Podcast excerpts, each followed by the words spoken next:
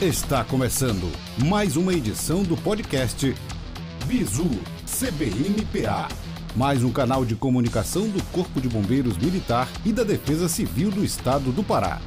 No ar, no ar, no ar, no ar. Bizu CBMPA. Do Comando Geral do CBMPA, eu sou a Bianca e seja bem-vindo a mais um episódio do nosso podcast oficial. Para você que ouviu o nosso primeiro episódio, sabe que nós falamos sobre o Outubro Rosa e a prevenção do câncer de mama. Se você ainda não ouviu, ele está disponível aqui na plataforma. Então, o mês mudou e a cor também, mas a luta contra o câncer continua e o assunto hoje é o Novembro Azul e o combate ao câncer de próstata. Vamos falar de saúde masculina e os tabus que cercam ela.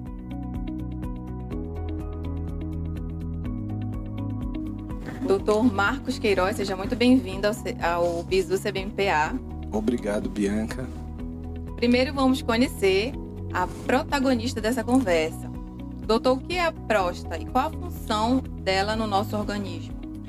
A próstata é uma glândula localizada logo abaixo da bexiga que faz parte da base da uretra e fica no colo da bexiga. Ela produz 40% do nosso sêmen. Então ela participa basicamente de dois sistemas: o sistema reprodutor, porque ela armazena e libera o sêmen na hora da ejaculação, e participa no sistema urinário porque ela é uma parte da nossa uretra. Por isso que quando tem algum problema com a próstata, os primeiros sintomas são no jato urinário, né? Começam a urinar um pouquinho mais fraco, começa a urinar mais vezes, às vezes levantar mais à noite, fica um resíduo de urina ah, na bexiga. Então, basicamente, ela, ela participa de dois sistemas. Doutor, nós sabemos que os homens, de modo geral, não costumam, não costumam cuidar muito da saúde. Realmente principalmente ao médico. E o preconceito ainda é o principal obstáculo na prevenção desse tipo de câncer. É, Bianca, hoje eu acredito que as pessoas estão mais conscientes, né? Com todos esses anos de campanha de saúde do homem, desde 2008, né? O Instituto Lado a Lado começou com o Novembro Azul no Brasil. Esse movimento, na verdade, começou em 2003, né? Com o movimento é, na Austrália, em que uh, dois médicos observaram que estava aumentando o índice de câncer de próstata na região e depois ele se tornou um movimento mundial que chama Movember no mundo aqui, que chama Novembro Azul, porque é no mês de novembro. E, e os indivíduos que procuram hoje o médico, o urologista, eles já não têm tanto tabu mais quanto a isso. A, a gente ainda vê um ou outro, mas hoje, como você tem muitas opções, de exames e a gente sabe hoje que a prevenção é muito mais importante do que propriamente a doença, câncer de próstata, porque você imagina que é um movimento que começou porque estavam aumentando os casos de câncer na região, porque tinha a, o PSA estava entrando em uso corrente na prática clínica. Hoje isso não é uma realidade. Hoje o homem tem que procurar o urologista para a saúde, para falar sobre saúde, falar sobre prevenção. Não precisa ficar preocupado com o que vai acontecer ou se ele está com alguma doença. Então hoje eu falo do Novembro Azul muito mais com é, incentivo à saúde, a procurar prevenção do que propriamente de doença. O senhor pode falar para a gente quais são os, os principais fatores de risco para o desenvolvimento desse câncer, câncer de próstata? Então, o câncer de próstata, é, propriamente, você não tem um, um, um, um, fator de risco primordial, são dois. É a, é a genética, é você ser, ter parente de primeiro grau, um pai ou irmão, que tem ou teve o câncer na próstata, e pacientes de cor negra. São os pacientes que têm na sua genética a, a chance maior de ter um câncer na próstata mas a gente sabe que hoje existem vários outros fatores que estão envolvidos aí nessa chance, né? entre eles a obesidade, o sedentarismo, ah, indivíduos que levam uma vida com muito estresse psicológico, emocional. Hoje a gente sabe que isso desenvolve doenças. Então hoje a gente fala muito mais de prevenção nessa consulta com o urologista de outros fatores para que ele ajuste a vida dele de uma forma que não tenha câncer e outras doenças como as cardiovasculares, que são muito mais frequentes do que o câncer na próstata.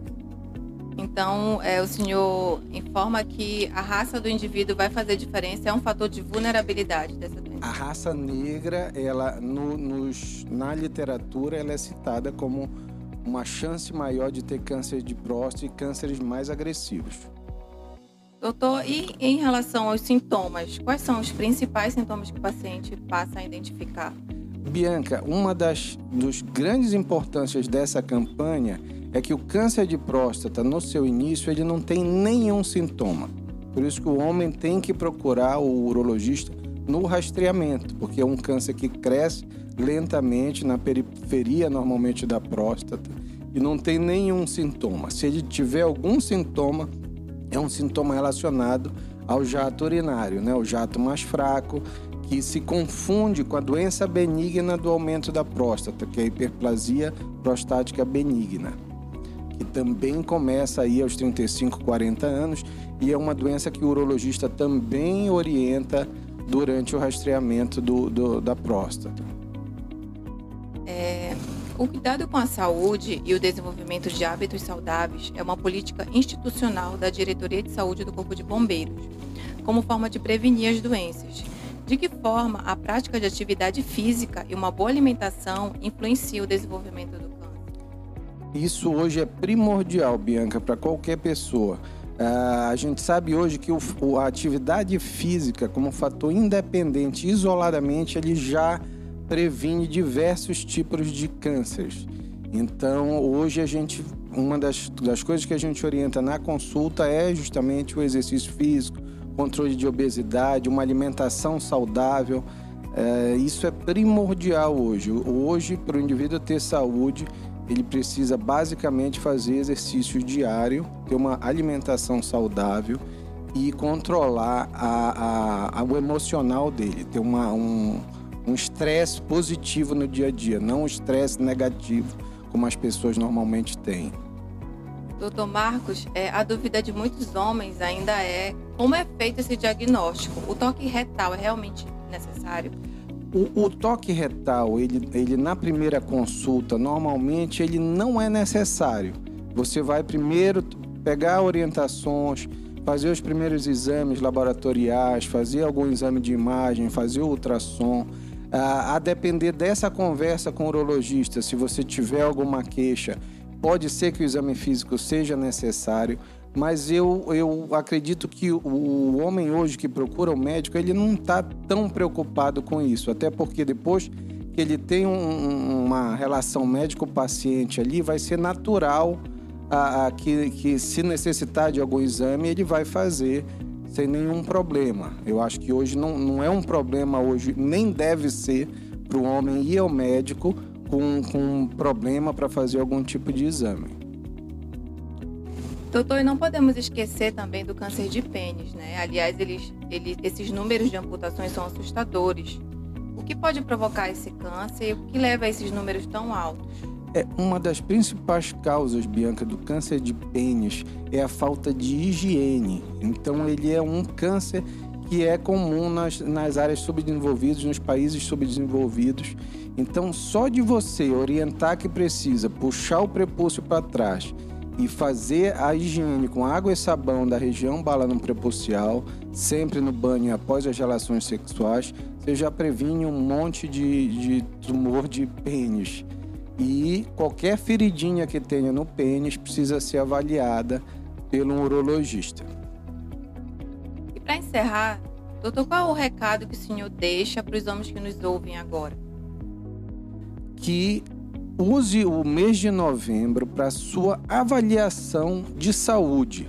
Não só com o urologista, mas com o clínico, com o cardiologista. A gente sabe que esse é o mês do diabetes também. Veja a sua glicemia, veja a sua pressão, controle a sua obesidade, não fique acima do peso, que hoje a gente sabe que isso é um problema de saúde pública importante que leva a muitas doenças, entre elas até o câncer. Bom, nós ficamos por aqui. Doutor Marcos Queiroz, nós agradecemos a sua presença e essa conversa necessária. Obrigado, Bianca. Fiquem com Deus. Fica por aqui mais essa edição do Bizu CBMPA Compartilhe com seus amigos e familiares e siga o Corpo de Bombeiros nas redes sociais pelo arroba CBMPA. Até o próximo episódio.